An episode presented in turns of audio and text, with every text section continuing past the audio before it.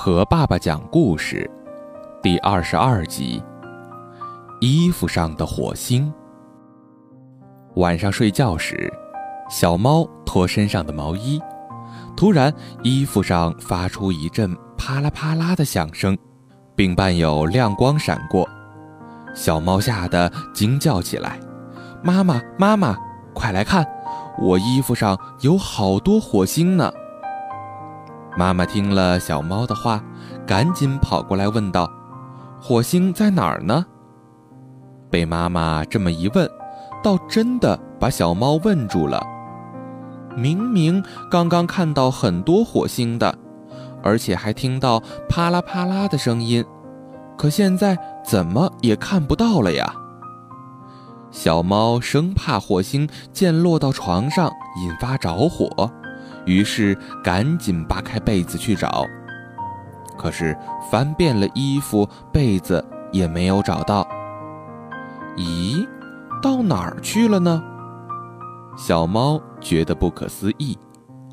妈妈看着小猫忙碌的样子，就安慰道：“快睡觉吧，时间不早了，明天还要上学的。”小猫也不跟妈妈解释。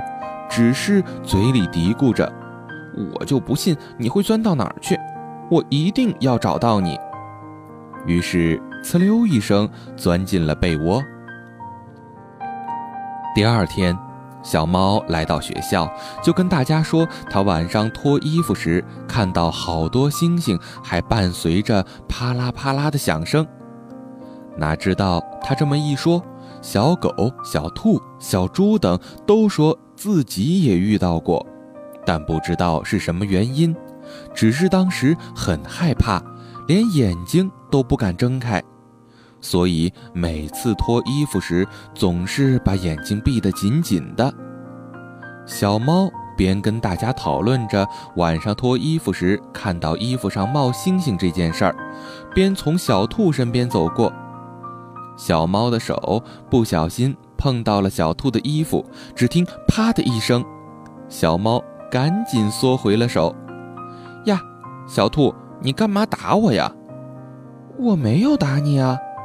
小兔露出了一副很无辜的样子。咦，这大白天倒真是见鬼了。小猫和小兔不约而同地说道。这时，上课铃响了。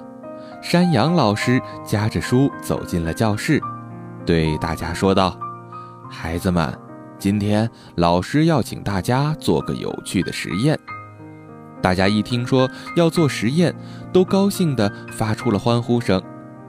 请你们找一张纸，把它撕成小碎片，用塑料尺或者塑料笔杆在衣服或头发上摩擦一会儿。然后再去靠近小纸片，看看有什么现象发生，再比较着看看没有摩擦过的塑料纸去靠近小纸片，情况又是怎样？小动物们听了一个个很兴奋地按照山羊老师的要求去做了。哇，摩擦过的尺子把小纸片给吸住了，太有趣了！孩子们的惊叹声此起彼伏。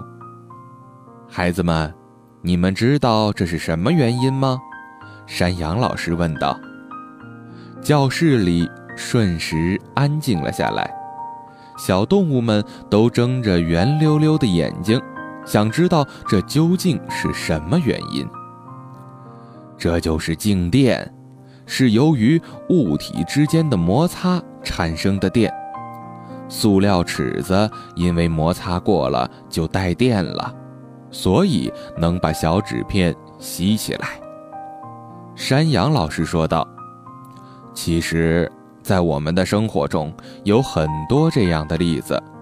长头发的女生每天梳头，有没有看到什么现象呢？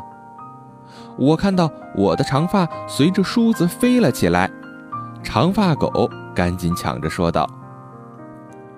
老师，我这几天脱毛衣都听到啪啦啪啦的声音，还看到好多闪着亮光的火星，是不是也是摩擦产生的静电呢？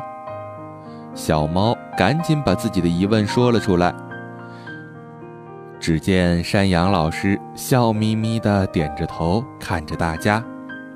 哦，原来是这样，害得我每天都害怕的要命，连眼睛都不敢睁。小猪长长的舒了口气。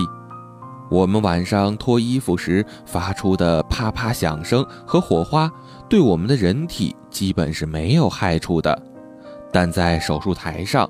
电火花可能引起麻醉剂的爆炸，伤害医生和病人；在煤矿则会引起瓦斯爆炸，导致工人死伤、矿井报废。山羊老师说道：“哇，静电有这么大的危害呀！老师，那有没有什么办法防止静电的产生呢？”小猫赶紧问道：“我们不能防止某些静电的产生。”但我们可以做些防静电的措施，比如降低流速和流量，可以用导线把设备接地，这样可以把电荷引入大地，从而防止静电累积。细心的乘客会发现，飞机两侧的翼尖和尾部都装有放电刷。飞机着陆时，为了防止乘客下飞机时被电击。飞机起落架上大都使用特制的接地轮胎和接地线，以释放掉飞机在空中所产生的静电荷。哦，我知道了，小猫抢着说：“那天我经过马路，看到一辆大卡车后面就拖着一根铁链子，大概也是为了防止静电吧。”是的，山羊老师点头答道。有的油罐车是一定要拖一根尾巴的，否则就有可能静电火花引发火灾，那可不是闹着玩的。我那天看到的大卡车后面的尾巴还在响，好好的干嘛要拖尾巴呢？而且一路拖着还发出难听的声音。